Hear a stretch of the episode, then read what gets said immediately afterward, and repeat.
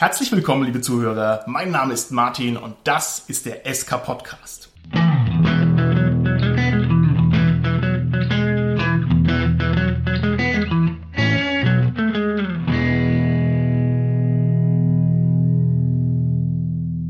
Wir beschäftigen uns heute mit Artefakten und mit mir im Studio sind die Sarah, Hi.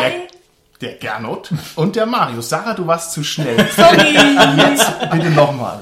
Hallo, ich die Sarah. Sehr schön. Hallo, hier ist der Gernot. Und hier ist der Mario, hallo. Und die Uhr hat auch schon wieder gedrückt. Das geht auch nicht. Okay. Tja.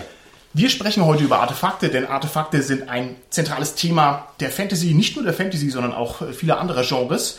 Und jetzt frage ich euch zunächst mal vorneweg, habt ihr denn irgendein erzählenswertes Erlebnis mit Artefakten? Ja, im Prinzip habe ich ein sehr witziges Erlebnis mit Artefakten. Ich habe mal mit einem Spielleiter ein Artefakt designt für einen anderen Spieler, der uns unglaublich auf die Nerven gegangen ist. Der hat nur Quatsch gemacht in-game und es hat, ja, den kompletten Rahmen eigentlich gesprengt. Und dann haben wir uns in Anführungszeichen gerächt. Wir haben eine kleine Pyramide designt mit einer Mulde auf der Unterseite, in der im Prinzip genau der obere Teil des Schädels reinpasst. Und wir haben darauf gebaut, dass er sich das Ding aufsetzt, was er auch wirklich gemacht hat. Und dann umschlingt es quasi den ganzen Kopf und verzerrt Gedankenprozesse, verzerrt die Optik und so weiter und so Okay. fort. Und führt eigentlich ja zu was nicht kausalem. Und es war wahnsinnig witzig. Ist natürlich doof, weil man damit wirklich die ganze Handlung sprengt. Aber damals, das war, war wirklich, das war's wert. Und das war auch notwendig als Sanktion. Also Konflikte in-game austragen, lieber Gernot. Ja. Manche Leute würden sagen, na, ist vielleicht nicht so das Da, Ganze. das war aber wirklich in den Anfängen von meinem Rollenspiel. Völlig in Ordnung, völlig ja, in Ordnung. genau. Gut, dann gebe ich die Frage weiter. Sarah, wie sieht's bei dir aus? Ja, ich hatte da auch so ein Erlebnis, oder beziehungsweise es war nicht ich, sondern es war in der Gruppe ein Spieler, der hat einen Ring gefunden, der beseelt war. Und dieser Ring war aber verflucht. Er konnte ihn anziehen, aber nicht mehr abziehen. Und es war so halb hilfreich, halb schrecklich, weil er eben ihn nicht mehr losgeworden ist und da drin ein Viech gewohnt hat, was recht nervig war.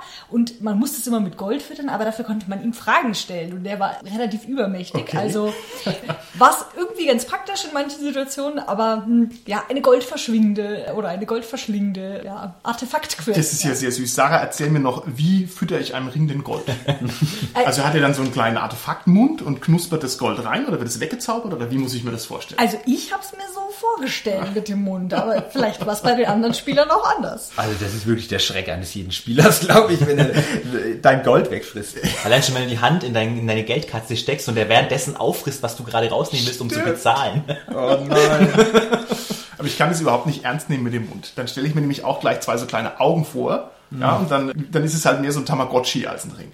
Vergessen wir es. Lieber Mario, was ist dein Erlebnis mit Artefakten? Also tatsächlich in Erinnerung geblieben ist mir, also war eine Situation, wir waren ohne Waffen und waren an einem Ort, wo an alle möglichen Sachen dann gekommen sind, eine Art Schatzkammer. Und äh, da lag eine Waffe, die ich gerne genutzt hätte, nur die war beseelt und magisch. Und der Spielleiter hat es so unglaublich gut geschafft, die nervtötend schon im ersten Moment darzustellen, der hat nicht mehr aufgehört zu reden. Der hat es irgendwie geschafft, dauerdurch zu reden und dazwischen noch irgendwelche Begebenheiten zu beschreiben in diesem Raum. Immer noch weiter geredet. Das war so nervtötend, dieses Ding. Das ist mir absolut im Gehirn eingebrannt. Dieses, dieses Schwert war einfach der Horror. Sehr schön. Oh Gott, wieder negative Sachen ausschließen. Und das hast du dann mitgenommen? Nein. das hat der Spielleiter erfolgreich verhindert mit seiner Interpretation, aber er hat das toll gemacht. Okay. Ich glaube, dann muss ich mal auch gerade noch in meinem Gedächtnis kramen, was mir denn gefällt. Aber ich habe auch eigentlich ein negatives Artefakt. Und zwar kennt ihr alle Walter Mörs, hoffe ich doch, und seine Zamonien-Romane. Natürlich. Und da gibt's den Humo und der Humo wählt sich sein Schwert aus, als er zum Krieger wird. Und der wählt also im betrunkenen Zustand bei einem Waffenhändler quasi sein Schwert, also das Schwert, das ihn begleitet. Und es stellt sich raus, das Schwert ist erstens ein Käsemesser und zweitens beseelt nicht mal von einem Dämon, sondern von einem Stollentroll, der auch irgendwie noch Angst hat und der wird dann immer ohnmächtig im Kampf so. Also ganz, ganz hervorragend. Aber der Walter Mörs ist ohnehin ziemlich super. Ach ja, Martin, wo es mir gerade einfällt, ist nicht irgendwie Post gekommen? Po Leserbriefe meinst du? Post für dich? Nee, nee, nee, da war gar nichts. Da vorne steht doch eine Flasche mit Was? einem Kärtchen, Oh. wo Gernot draufsteht. Oh, oh, oh, da ist tatsächlich, Moment mal ganz kurz. Ta tatsächlich, Gernot, hier hat jemand dir eine Weinflasche geschickt. Ah, das ist ja lieb. Boah, das ist ja cool. Wow, das ist echt krass. Die sieht interessant Die aus. sieht aber echt ordentlich aus. Warum? Die, die, die leuchtet ja. Und die schaut uralt aus. Ich hoffe, das ist noch gut. Warte mal, warte mal. Ich mach sie gleich auf. Hast du einen Öffner? Nee, Moment, ich nutze die Zähne. Warte. Warte. Wehe euch, ihr Narren! Gernot, du hast dich gegenüber meiner Herrin, der Lady Dunkelsinn, respektlos verhalten. Zur Strafe hat sie mich zu euch geschickt. Ich bin ein Entenseelendämon und ich bin hier, um dich und deine Freunde heimzusuchen. Oh Gottes Willen, was ist grauenhaft? Ich werde euch das Leben zur Hölle machen. Und ihr könnt nichts gegen mich tun, denn ich bin übermächtig. Ich kann alles. Äh, Wie, wie wirklich alles? Ich kann alles. Ähm, kannst du denn auch zurück in deine Flasche? In die Flasche zurück. Nichts leichter als das. Hui! Schnell, Olli, mach die Konten drauf! Hilfe, Hilfe! Nein! Tausend Jahre war ich in dieser Flasche gefangen. Das halte ich keinen weiteren Tag mehr aus. Lasst mich bloß frei! Und ich werde euch einen Wunsch erfüllen. Wir müssen uns was Gutes ausdenken. Was wirklich Gutes, ja? Seid ihr sicher? Was Nobles. Sowas wie Weltfrieden. Kein Hunger mehr auf der Welt. Bildung für alle. Na, na, ich weiß es. Ich wünsche mir, dass du von jetzt an für uns die Jingles sprichst. Nein! Oh Gott, Martin, nein, was hast du getan? Du Idiot! So, lieber Enddämon, du hast gesagt, du sprichst unsere Jingles. Auf geht's, mach mal einen Jingle. Liebe Zuhörerinnen und Zuhörer, dies ist der SK Podcast. Hm, interessant, cool. Mach mal noch einen Jingle. Liebe Zuhörerinnen und Zuhörer, dies ist der SK Podcast und ich bin ein Entenseelendämon. Mach mal noch einen Jingle. Liebe Zuhörerinnen und Zuhörer, ich bin ein Entenseelendämon und wenn ich in dieser Folge noch einen einzigen dummen Satz sagen muss, dann werde ich die ganze Welt vernichten. Ah, okay, wir lassen es jetzt mal lieber bleiben. Oh wie, oh wie. Ich denke, wir müssen mal ganz schnell wieder zu unserem normalen Podcast-Thema zurückkehren. Und das sollten wir vielleicht so machen, dass wir mannhaft unsere Furcht herunterschlucken und uns nichts anmerken lassen und so tun, als sei einfach nichts gewesen. Los geht's. Wir haben schon ein paar Artefakte uns angehört. Jetzt ist natürlich die große Frage, was ist denn eigentlich ein Artefakt? Eigentlich ist ein Artefakt ja ein Handwerks- oder Kunstgegenstand, wenn man es so von einer realistischen Echtweltdefinition her anschaut.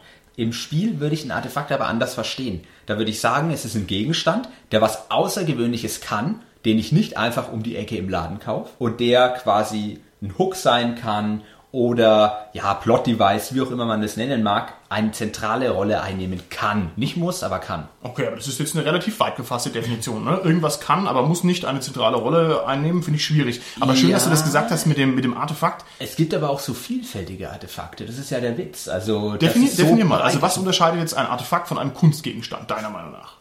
Ich finde auch, dass ein Kunstgegenstand, wenn er denn eine gewisse Wirkung hat, auch ein Artefakt sein kann. Wie zum Beispiel die heilige Statue irgendeiner Gottheit. Und du reckst die vor den Massen in die Höhe und alle schreien, ja, der Erlöser kommt. Dann hast du meiner Meinung nach auch ein Artefakt. Dann würde ich das jetzt mal so verstehen, dass du sagst, die Wirkung macht das Artefakt. Kann man das so sagen? Ja, ja, die Wirkung ist zentral. Okay, alles klar. Da würde ich aber tatsächlich ein bisschen widersprechen wollen, weil dann wird ja alles Mögliche zum Artefakt, also auch das Geleitschreiben, weil Leute lassen dich durch auf der Straße, die die kontrollieren oder sowas. Ja, aber es Das braucht ja- ein Alleinstellungsmerkmal. Das darf auf jeden Fall nicht hier vom Fließband kommen, das Zeug. Nee, also ich würde dir auch recht geben, dass ein Artefakt mehr als die Summe seiner Teile so irgendwie ist. Ne? Also es muss irgendwie was Besonderes haben, aber deswegen kann es trotzdem profaner Gegenstand sein. Was, Also was muss denn die Besonderheit sein von einem Objekt, damit es zum Artefakt wird? Ich meine, besonders kann ja auch ein besonders schöner Stuhl sein, weil er so eine tolle Lehne hat. Aber es ist ja deswegen nee, kein ich, Artefakt. ich, ich würde sagen, also ein Artefakt in, in, dem, in dem Rollenspielsinne, wie ich den fasse irgendwie,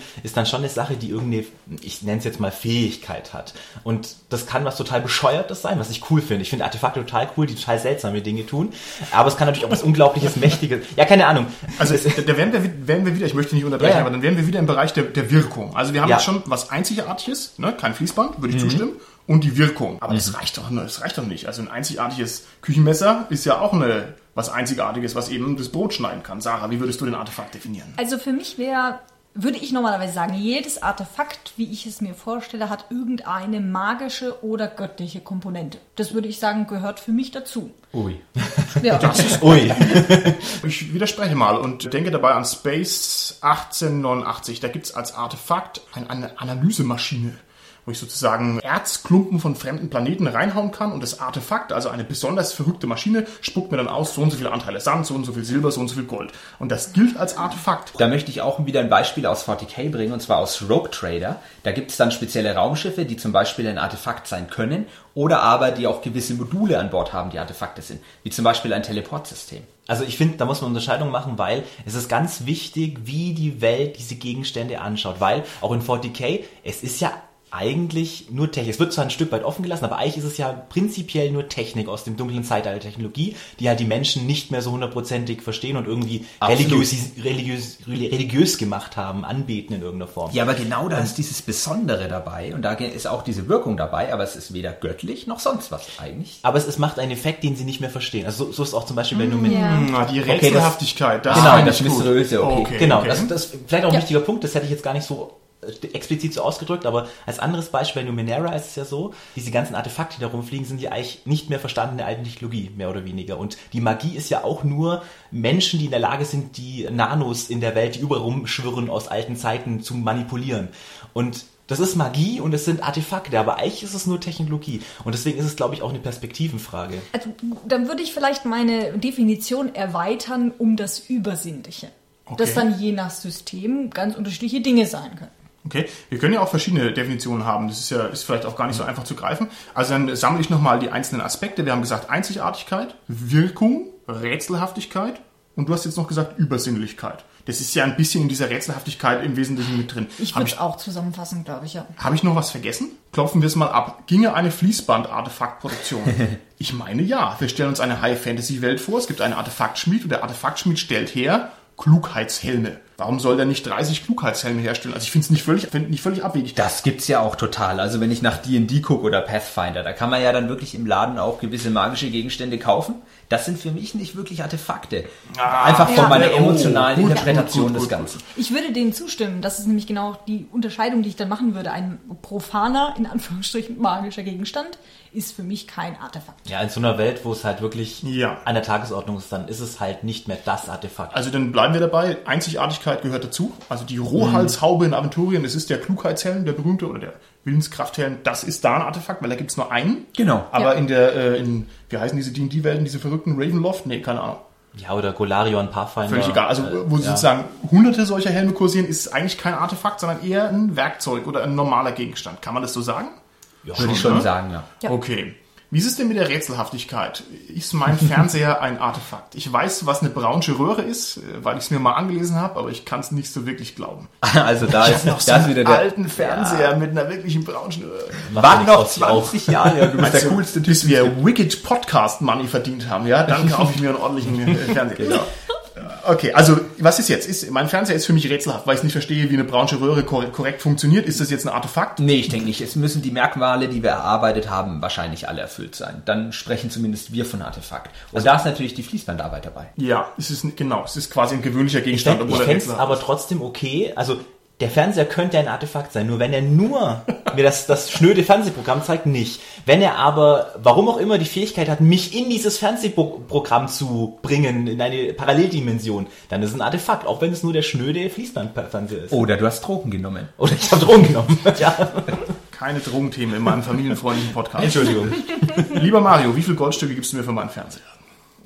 Wir machen es nach dem Podcast Ja. aus. Alles klar. Ich habe selber einen Röhrenfernseher, wir könnten tauschen. Gott, ist halt das unartefaktigste, schlechteste Schrottzeug. Meine Güte. Ja. Also gut, also gut.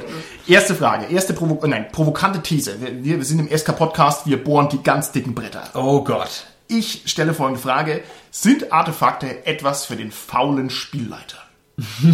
Ich möchte die Frage erläutern. Artefakte sind Wunderdinge, haben wir schon drüber gesprochen, rätselhaft und wirkmächtig. Und die kann ich immer dann einsetzen, ich bin ja selber Spielleiter, wenn ich merke, mein Plot braucht irgendeinen kleinen Schubs. Ein Artefakt ist eine perfekte Bedrohung, eine perfekte Motivation, ein perfekter Twist, eine Verstärkung des Endbosses. Heißt es, Artefakte sind immer dann, werden aus dem Hut gezaubert, wenn dem Spielleiter nichts einfällt. Ich würde sagen, nein. Ich würde es differenziert betrachten und sagen, ein Artefakt ist dann gut eingebaut, wenn es wirklich mit dem Plot verschmelzt. Wenn es vielleicht auch mit einem gewissen Aha-Effekt verschmilzt und auch nochmal eine Wendung einleitet. Dann ist es auf jeden Fall gut.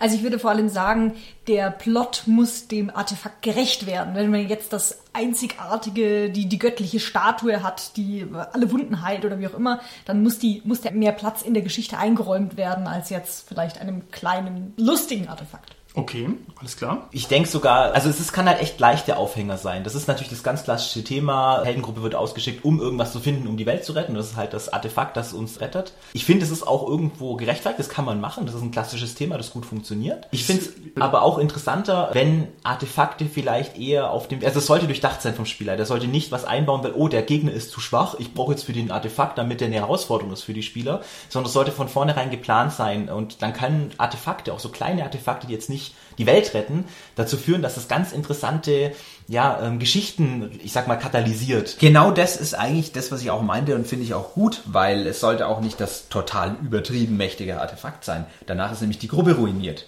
Weil wenn wir quasi dem Artefakt hinterherrennen und wir bekommen es, und das ist die super Drachenkrone, mit der du über alle sieben Länder herrschst, dann ist aus. Ich bin der ewige Meister und ich kann es nur aus der Meisterbrille betrachten. Und ich finde, das Artefakt ist immer rätselhaft und wirkungsvoll, wie wir, schon, wie wir es schon so andefiniert hatten. Und da wird's immer aus dem Hut gezaubert.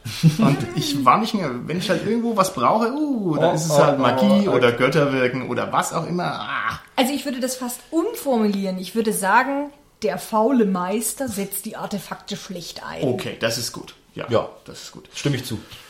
Und ein Artefakt ist wahrscheinlich dann höherwertig für den Plot, wenn es aus dem Plot erwächst und wenn es nicht so reingestreut ist wie Streusand, ne? sondern wenn sozusagen der Plot dieses Artefakt bedingt, wenn es eine klare Konstruktion gibt, eine klare Hintergrundgeschichte und auch einen logischen Platz in der Welt dafür.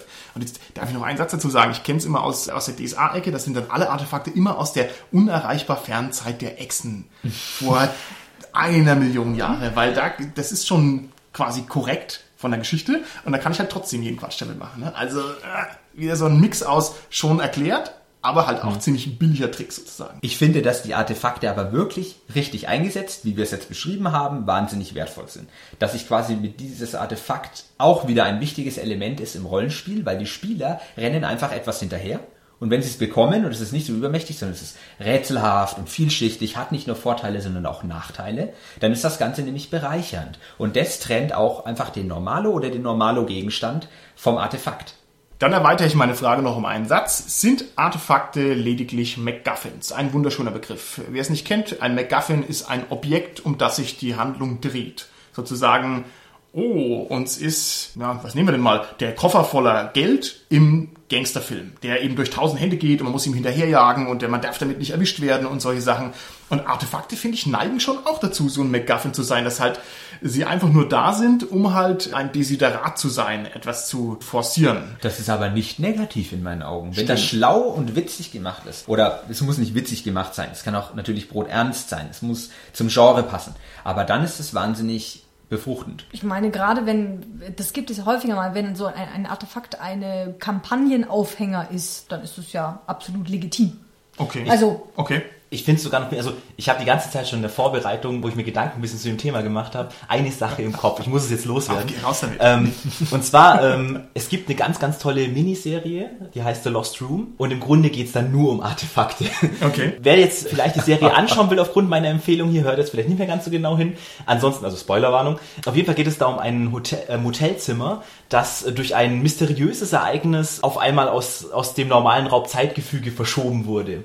Und es geht los mit einem Polizisten, der einen Schlüssel findet. Mit dem Schlüssel kann man in jedes Tür mit Schlüsselloch stecken und man kommt in diesen Raum und von da aus in jeden Raum wieder. Und in diesem Raum waren zu diesem Zeitpunkt dieses mysteriösen Ereignisses lauter Gegenstände, profane Gegenstände. Okay. Ein Kamm, eine Uhr und die haben alle total bescheuerte ja, Funktionen. Also zum Beispiel ein Busticket, dass wenn man das an die Haut hält von jemandem, dann beamt es den abrupt an die Route 66 in die Nähe von irgendeinem so Kaff, wo dieses Motel stand. Und diese ganze Serie baut sich um diese abgefahrenen Artefakte auf und es macht so viel Spaß und ist so spannend. Es gibt nicht das eine Artefakt, dem man nachrennt, sondern so ein, Okay, so ein, schön, so ein Bündel, ne, so ein Bündel. Und dadurch weiß man auch nicht, was das Wichtige, Richtige ist, sondern Also dann würdest du sozusagen mir widersprechen, würdest sagen, es ist nicht nur für den faulen äh, Nee. Plotschreiber, sondern es ist auch produktiv und lustig, wenn man es nur geschickt macht. Im Gegenteil, das ist dann total komplex, sogar wenn so, so ein Netz aus Artefakten besteht. Und ich habe schon immer davon geträumt, mal das irgendwie im Rollenspiel zu verarbeiten, diese Serie. So, Freunde, Oh, oh. jetzt ist mir das hier zu, das ist mir alles hier zu ungenau. Also wir gehen mal ein paar Dinge durch und ihr sagt mir Artefakt, ja oder nein. Ich fange an. Ein Legionsadler einer irdischen römischen Legion. Ist das ein Artefakt? Jein. Also, ich würde, ich würde tatsächlich sagen, auf eine gewisse, ganz, ganz unterschwellige Weise ja, aber eigentlich nicht. Also- eigentlich ist es nur die Standarte. Also ich muss wieder zu meiner Definition zurückkommen. Nein. Keine magische Wirkung. Und ich muss Außer sagen, ich weiß da was nicht. Also ist die, ist die Frage. Ich meine, es motiviert die Männer auf eine, sagen wir mal, kultische Art und Weise. Da würde ich schon sagen, es geht schon so ins magisch-zauberhafte. Also das ist Psychologie. Es ist ein, ja gut, aber es, es, es wirkt halt. Wir haben ja gesagt, die Wirkung ja, ist ja das genau. Relevante. Ne? Also ich finde, wenn es nämlich nur diesen gibt, oder das ist dann der Adler der Supereinheit, ist ja bei jeder, bei jeder Einheit. ne? Das ist ja eine ganz spezielle Einheit. Ja, das, das stimmt schon. Ich meine, die sind individuell. Von daher sind es vielleicht schon Artefakte. Weil die Leute sagen, wir sind stolz darauf, dass wir an dieser Schlacht gehalten haben und das motiviert uns. Dann ist es schon ein Artefakt. Ich, ich sehe das aber eher im Zusammenhang, also klar, das motiviert die, das ist identitätsstiftend, das ist wichtig und es hat sicherlich auch dann so einen Hauch von, ja, Magie auf eine sehr un- unterschwellige Art und Weise, aber ich sag trotzdem, das ist erst dann ein Artefakt, wenn das tausend Jahre später in dem Museum gestohlen wird, weil es für irgendwas gehalten wird, was es nicht ist. Okay. Also Aber wir reden ja vom Rollenspiel. Entschuldigung, wir reden ja vom Rollenspiel. Also ich hatte jetzt eigentlich den echten irdischen Legionsadler genommen, nur mal um das abzutesten, weil ich das eine interessante Frage finde. Ich finde, der Legionsadler ist irgendwie an der Grenze, aber man könnte es natürlich auch ins Rollenspiel übertragen, ist ja klar. okay. Also für jeden Archäologen, der so einen Adler ausgräbt, wäre es ein Artefakt. Ich muss mal klugscheißen Ja. an der Stelle. Das Artefakt ist ja wirklich Ars oder Artis, Handwerk oder Kunst und was? Fazere, Faktum, irgendwie sowas. Daher kommt ja eigentlich das Wort. Also von daher ist alles ein Artefakt? Fragezeichen. Also wisst ihr, was ich meine? Ist es ein Kunst- oder ein Handwerksgegenstand in der echten Welt? Ja. Ich würde das immer mit dem Blick irgendwie aufs Rollenspiel definieren, weil vor allen Dingen es gibt ja nicht nur archäologische Artefakte, sondern es gibt ja tausend verschiedene. Es gibt ja auch Also ein bisschen, bisschen schwanger gibt's nicht gern. Und ist es ein Artefakt, ja oder nein? Der Legionsadler der irdischen Legion. ja, für mich ist es ein Artefakt. Sarah? Nein. Nein.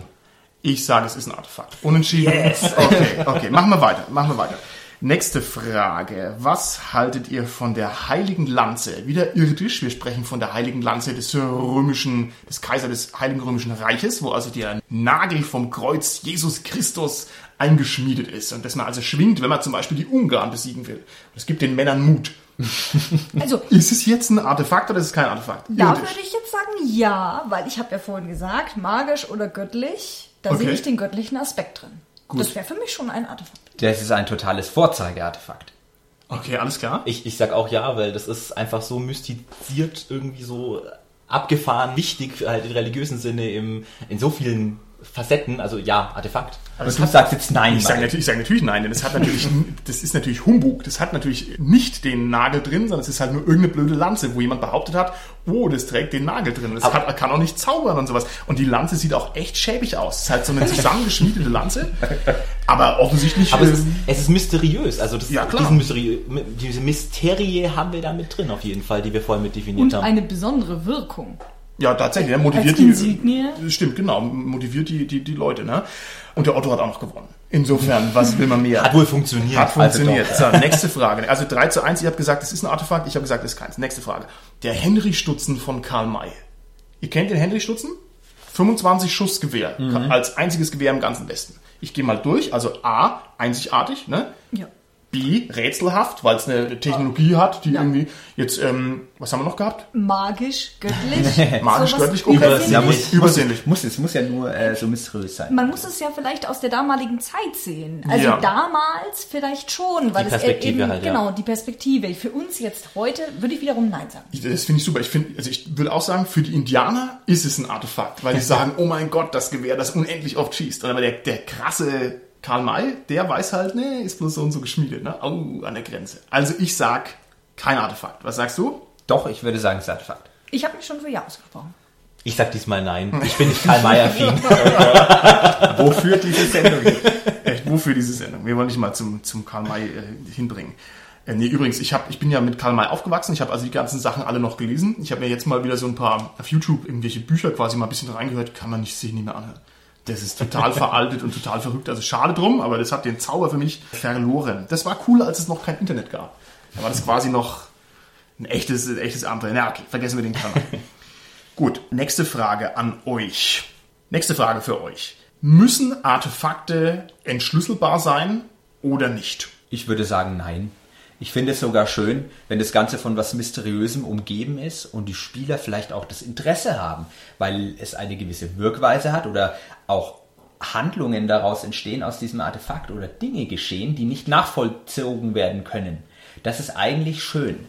Okay. Der schafft was Mystisches. Ich verstehe nicht alles, ich kann nicht alles erklären. Dann bin ich auf einmal doch wieder ein kleiner Junge in einer riesengroßen Welt. Okay, alles klar. Ich würde, ihm- ich finde es auch, ich bin da prinzipiell derselben Meinung. Ich würde den Spielern, wenn die da sehr dran interessiert sind, schon die Möglichkeit geben, so Teilbereiche aufzudecken. Aber das Ding sollte an sich trotzdem noch ein Mysterium irgendwo bleiben bis zu einem gewissen Grad. Und da finde ich es auch ganz interessant, wenn Artefakte vielleicht nicht unendlich benutzbar, unendlich ausnutzbar sind, sondern dass die vielleicht auch so ein Fünkchen Möglichkeit haben, hm, auszugehen. Das muss aber dann liebevoll gemacht werden. Das muss dann Detektivarbeit sein, wie ich das ergründe. Wie Ja. du es gesagt hast, einfach teilweise. Vielleicht, ich muss in die Bibliothek nach Übersee fahren, weil dort gibt es ein Buch, da könnte sich ein Hinweis befinden. Dann ist es nämlich saucool. Ja. Und wenn es dann nur die, die Geschichten darüber sind, nicht äh, da wurde es geschmiedet oder da wurde es hergestellt von dem, sondern es wurde vor 300 Jahren in, was weiß ich, in der Provence genutzt, um und da ist das und das passiert und das ist dann in die Geschichte eingegangen als das Massaker von Montebleu, keine Ahnung. Also Montebleu, das Massaker Von Cordon Bleu. ich wollte nicht Cordon Bleu sagen, ich habe Montebleu gesagt. Okay, ich finde, wir haben hier den Finger auf den wunden Punkt gelegt. Und zwar ganz einfach deshalb. Wir haben gesagt, Artefakte sind rätselhaft und mysteriös, übersinnlich, sonst was. Sie müssen also irgendwie nicht sofort ergründbar sein. Das heißt, wenn ich sie jetzt ergründe, dann verlieren sie eigentlich ihren Zauber. Das ist genauso, wenn ich sage, oh, der Henry Stutzen, lass mal gucken, wie der aussieht als Indianer. Und dann sehe ich, oh, da sind ja nur 25 Schuss drin. Ist ja überhaupt kein Hexenwerk. Dann ist es auch, hat es irgendwie auch seinen Artefaktzauber verloren. Ja. Wenn ich aber auf der anderen Seite sage, nee, du bekommst hier einen sprechenden Ziegelstein. Und es ist ja vollkommen rätselhaft, also es ist in deiner Welt nicht zu ergründen, warum der Ziegelstein spricht, dann finde ich, öffnet das Tür und Tor für Handwedelei, Betrug, Blödsinn, Spielerverarsche und halt einfach für dieses ganze Problem, was ich vorher angesprochen habe, dass ich dann die Artefakte halt verwenden kann wie, pff, ja, narrative Impulse und es dann also beliebig und belanglos und ja, Ich finde es zauberhaft. Nein, also ich würde schon behaupten, selbst wenn die Spieler es nicht komplett ergründen, sollte der Spielleiter das Ding so durchdacht haben, dass er einfach weiß, was das Ding kann, woher das kommt grob und selbst wenn er nicht alles erklären kann, dass er dann nicht anfängt, oh, das hat jetzt aber noch Funktion XY, das kann noch grün blinken, weil Es ich brauche das. Es gibt Spieler, die halten das für Betrug, wenn ich das Artefakt nicht erg- ergründen kann. Also das ist so diese Player-Empowerment-Richtung. Die sagen, wenn ich einen Meister habe, der schmeißt mir ein Artefakt hin und es ist mit den Mitteln der Spielwelt nicht erklärbar, also sozusagen ein unsinniges Artefakt. Das kann so nicht gehen, es ist zu mächtig. Ja? Man muss dem Spielleiter aber auch ein Stück weit vertrauen. Solche Spielleiter können, äh, solche, Entschuldigung, solche Spieler können den Spielleiter zur Weißglut treiben. Weil es gibt immer wieder Handlungen im Spiel, die musst du nicht unmittelbar erklären, weil er das Größere dahinter steht, das der Spieler jetzt nicht versteht. Wenn er das ankreidet, schießt er sich ins Knie, weil er eigentlich seine, sein Unvermögen unverhohlen zur Schau stellt. Ich, ich stimme dir vollkommen zu, möchte aber dazu, dazu sagen, dass ich das Argument nachvollziehen kann, weil ich kann auch sagen, das zerstört meine Immersion. Warum hat jetzt Old Shatterhand, das, also dass Old Shatterhand den Henry Stutzen hat, okay, ist ein nachvollziehbares Artefakt, aber warum hat Old Shatterhand jetzt den sprechenden Ziegelstein? Und da würde ich schon sagen, das, das breakt die ganze Geschichte. Dann ist der Wilde Westen im Prinzip kaputt. Das funktioniert dann gar nicht mehr. Ja. Und da könnte ich jetzt als Spieler sagen, nee, also so einen Scheiß will ich nicht haben, das kann es nicht geben. Also dann es gehen nur Artefakte, die erklärbar sind. Und es führt dann in letzter Konsequenz dazu, dass es bei DSA ungefähr 20 Regalmeter Artefakterschaffungsregeln gibt. Ne? Und minutiös kannst du deine Astralpunktekosten runterrechnen und was ist permanent und was nicht permanent und wie man. Also ganz äh, technisch, dass ich eben zuverlässig sagen kann, das ist korrekt, das ist ein immersiv wasserdichtes Artefakt. Das ist das eine Extrem sozusagen. Und das andere Extrem ist eben der sprechende Ziegelstein im Wilden Westen. Also ich würde sagen, das sind wir ganz klar zwei Lager. Wir haben halt entweder, ich sag mal, pro Story oder wir haben Immersion. Ich denke, das muss nicht unbedingt auseinandergehen. Also müssen nicht zwei Extreme sein, die wir nicht gleichzeitig erreichen können. Ich denke auf jeden Fall, dass ein Artefakt in die Welt irgendwie passen muss. Auch wenn es verrückt ist, muss es irgendwie Hand und Fuß haben. Und der Ziegelstein ist vielleicht seltsam im Wilden Westen. Weil Dann- es sind halt überall Holzhütten, was weiß ich. Dann habe Ähm, ich jetzt mal eine Frage an die Sarah. Wie ist es denn mit dem Ring, der Gold frisst? Findest du, der hat da gut reingepasst? Hat er die Sache bereichert oder was ist denn mit dem passiert? Also ich würde sagen, wir haben damals AD&D gespielt und das war tatsächlicherweise eine meiner frühen Runden und nicht so broternst. Also ja, er hat da sehr gut reingepasst und es war tatsächlich auch sehr lustig. Wir hatten da eine große Bereicherung mit. Ich glaube aber in manch anderen Spielrunden, die wir heutzutage spielen, würde ich ihn eher weniger sehen.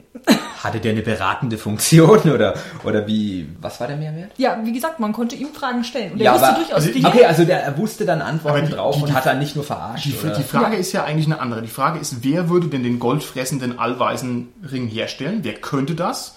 Und zu welchem Zweck? Also gibt es dann einen Magier, der sagt, oh, ich möchte einen Berater haben, aber ich möchte ihn mit Gold füttern. Oder wie? Also ich meine, hatte das eine Logik oder war das eine beliebige Sache? Also wenn du mich fragst, ich glaube nein. Okay. Wahrscheinlich Danke für die. Logik. Aber das ist genau das. Ich glaube, wir sind da wieder bei der Einbettung in die Spielwelt. Und wenn eben ich als Spielleiter ein Artefakt einsetze, dann möchte ich, dass das erklärbar ist. Warum gibt es das? Ich muss mir jetzt nicht erklären können, warum funktioniert es. Also Okay. wie genau funktioniert es? Da würde ich jetzt eben von dieser, von dieser DSA-Sicht weggehen. Ja. Aber ich muss mir trotzdem irgendwie Gedanken machen, wo kommt das her? Warum ist es gerade da? Und das ist dann schon wichtig.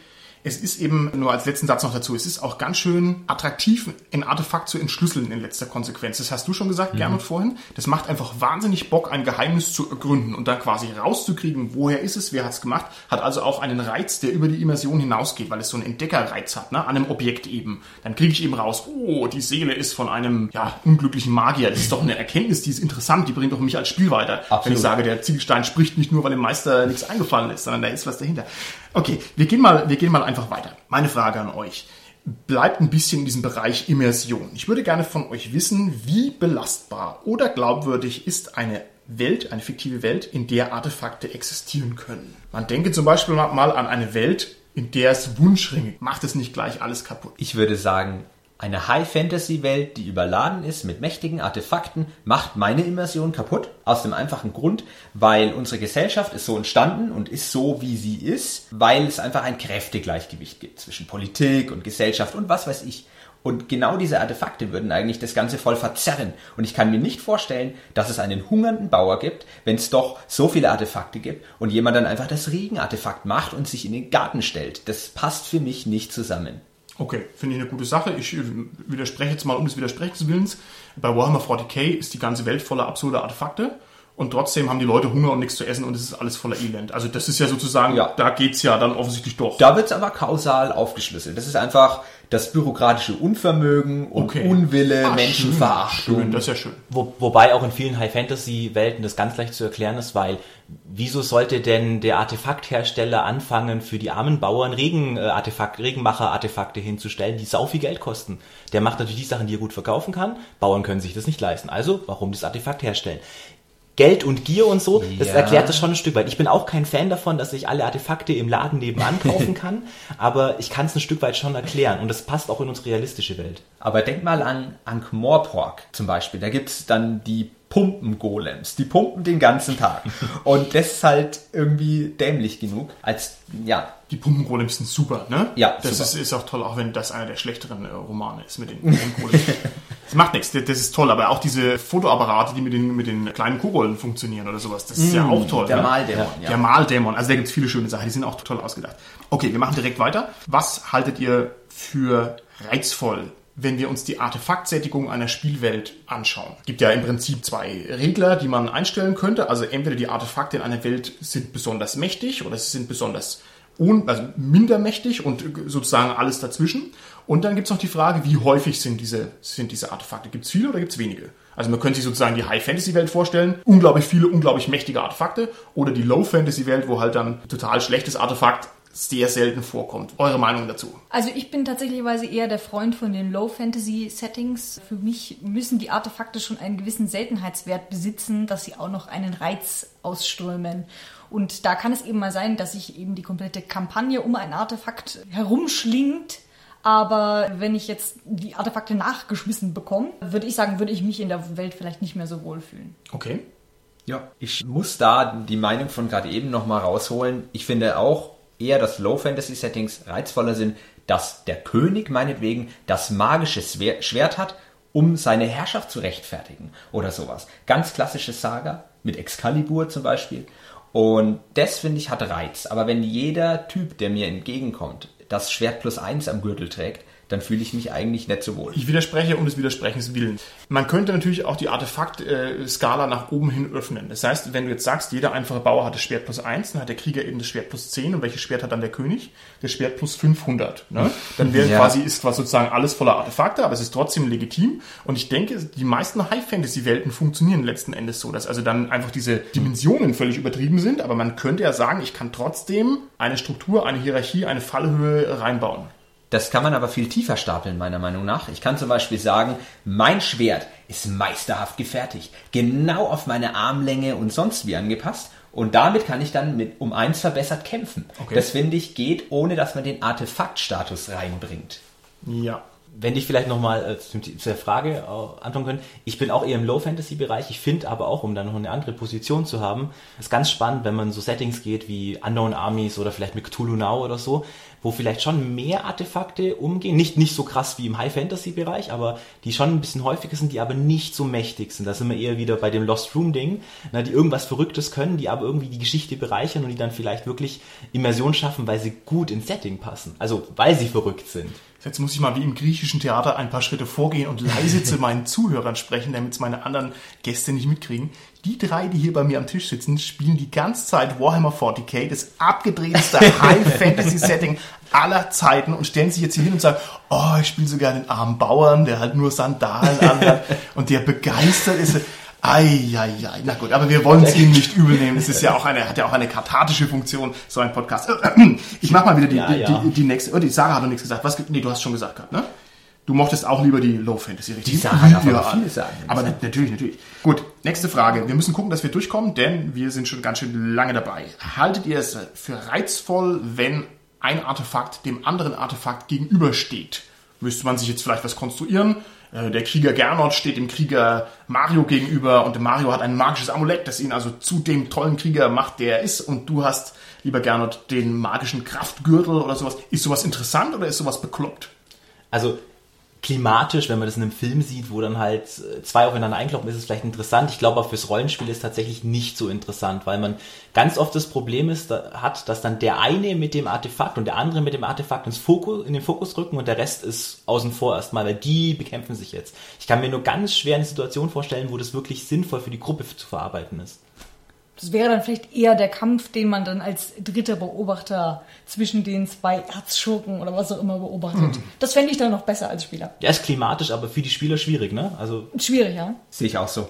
Ist nicht umsetzbar, realistischerweise. Okay. alles oder hast du klar. eine Idee, Martin? Nee, ich, ich, ich tue mich auch ein bisschen schwer, mir das konkret vorzustellen. Ich denke schon, zwei Krieger mit zwei magischen Schwertern können freilich gegeneinander kämpfen. Finde ich kein Problem. Aber ich finde, der Fokus verschwindet dann logischerweise von den Artefakten weg.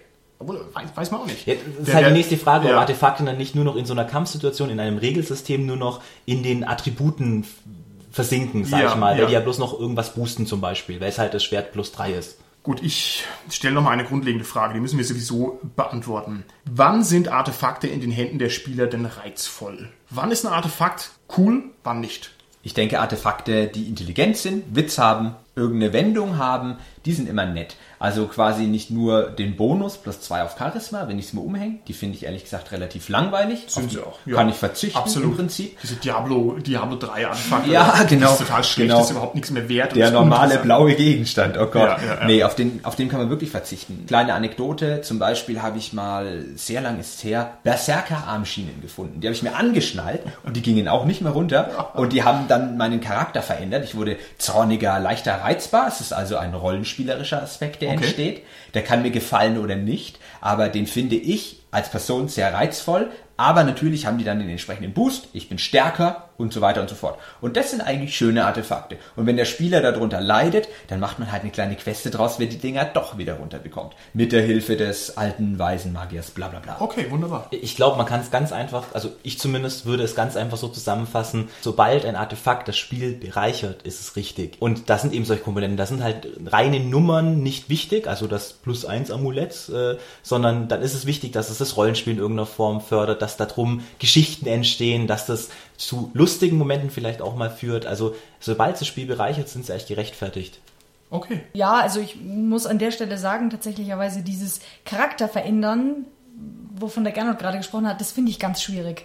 Weil da habe ich auch schon Situationen erlebt, wo Spieler totunglücklich damit waren, dass sie jetzt einen rollenspielerischen Nachteil hatten von irgendwas, den sie dann vielleicht auch nicht mehr losgeworden sind, Ja. weil der Gegenstand eben verflucht war und dann gar die Lust verlieren am, am Spielen. Also da muss, Ja. glaube ich, der Spieler das sehr viel Schwingerspitzengefühl besitzen, um das richtig einzusetzen. Eh, Vielleicht ist es, ist es dann gut, wenn die strategische Entscheidung im Vordergrund steht. Also diese hingezwungenen Artefakte, die man nicht mehr ablegen kann, die finde ich auch kritisch. Würde ich mich jetzt als Spielleiter nicht trauen, dem Spieler so ein Ding reinzudrücken. Es kann gut sein, aber würde ich jetzt so vom Grundmodus her eher mal nicht machen. Aber ihr kennt alle bei Cthulhu die Artefakte, die alle sehr mächtig sind, aber sie reißen einen eben in den Wahnsinn. Und da, wo also jedes Benutzen immer die Frage ist, traue ich mich wirklich, das Ding zu benutzen? Und sowas finde ich dann schon cool. Also da, das ist, das ist schon, da da ist es sozusagen noch in meiner Hand, aber das Risiko ist eben sehr hoch. Das ist eigentlich ganz nett. Also da stimme ich dir prinzipiell zu, aber nochmal um kurz zurück auf dieses Charakterverändernde. Ich kann es jetzt aus einer Sache her sagen. Mit einer Gruppe spielen wir schon seit Ewigkeiten die sieben Gezeichneten und kriegen das nie zu Ende und machen immer wieder riesige Pausen dazwischen, aber da ist ja Gott, auch so, nett. dass Spoilergefahr. Immer das Gleiche. Ähm, ja, immer das Gleiche. ähm, dass ja durchaus Dinge passieren, die absolut charakterverändernd sind. Und ich finde, da ordnet sich so ein bisschen das der Geschichte unter, weil die Geschichte so episch ist, dass es spannend ist, die Geschichte einfach weiter zu erleben. Aber jetzt muss man ja ehrlich sein, wenn man die 7G-Kampagne spielt, dann spielt man sie nur der Geschichte halber. Ja, man ist masochistisch, masochistisch veranlagt, auf jeden Fall. Definitiv. Es gibt kaum wen, der die wirklich durchgezogen hat bis zuletzt. Ihr würdet nicht glauben, wie viele Leute die Kampagne spielen. Jetzt mal ganz im Ernst. Ich treffe immer Leute, die sagen, ja, wir spielen die äh, G7-Kampagne. Ja, aber wer ich- macht die fertig? Seit Also wer, wer Jahren. hält das durch und spielt alle Bücher Wir durch? sind dann äh, zur Bundeswehr eingezogen worden, dann war die, äh, nach drei Jahren oder sowas. Also das, aber die Artefakte waren cool, da hast du völlig recht, Mario. Dieses rubinrote Auge, die können ja alle Ja, auswendig sein. genau. Die stählerne Stirn, habe ich schon gesagt, die Kappe vom Rohal, die flinken silbernen Finger Nee. von Fex und oh. Und das ist halt geil, weil die machen mit dir unglaublich viel. Die verändern dich ja wirklich, also den Charakter. Aber ich finde, da ist irgendwie spannend. Aber da ist es auch ganz stark in die Geschichte verwoben einfach. Und da sind wir an dem Punkt. Wenn die Stimmt. richtig verwoben sind, ist es auch cool. Sie sind vor allem auch wertvoll, also sie sind wertig, das ist kein Schrott, sondern da denkt man drüber nach, das hat eine echte Bedeutung. Okay, dann hätte ich als letzte Frage, ihr kennt ja, ihr seid ja bewandert in äh, Popkultur, Geschichte, Wissenschaft, äh, den magischen Künsten und ich hatte in der ersten Folge, glaube ich, auch erwähnt, gerne, dass du sieben allweise magische Raben hast. Aber nicht dabei. Nicht, danke, das ist gut.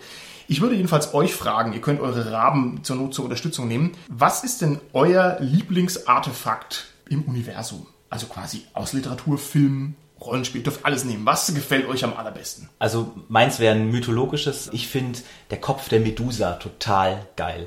Das ist ein super Artefakt. Das ist total schräg für denjenigen, der das mit sich führt, weil er hat halt einen abgeschnittenen Kopf dabei, wo sich die Schlangen noch drauf bewegen. Das Ding ist auch irgendwie gefährlich für ihn selbst noch auf eine gewisse Art und Weise, weil wenn man damit halt blöd rumspielt, wird man halt auch zuschreien. Also das ist ein cooles Artefakt, weil es irgendwie interessant ist, aber nicht ungefährlich und nicht übermächtig. Also es ist, ich finde, es ist ganz klassisch und ganz, ganz schön. Das verkörpert für mich so ein ganz klassisches Artefakt einfach. Also ich finde die Frage extrem schwierig, vor allem weil die Auswahl so groß Ja. ist.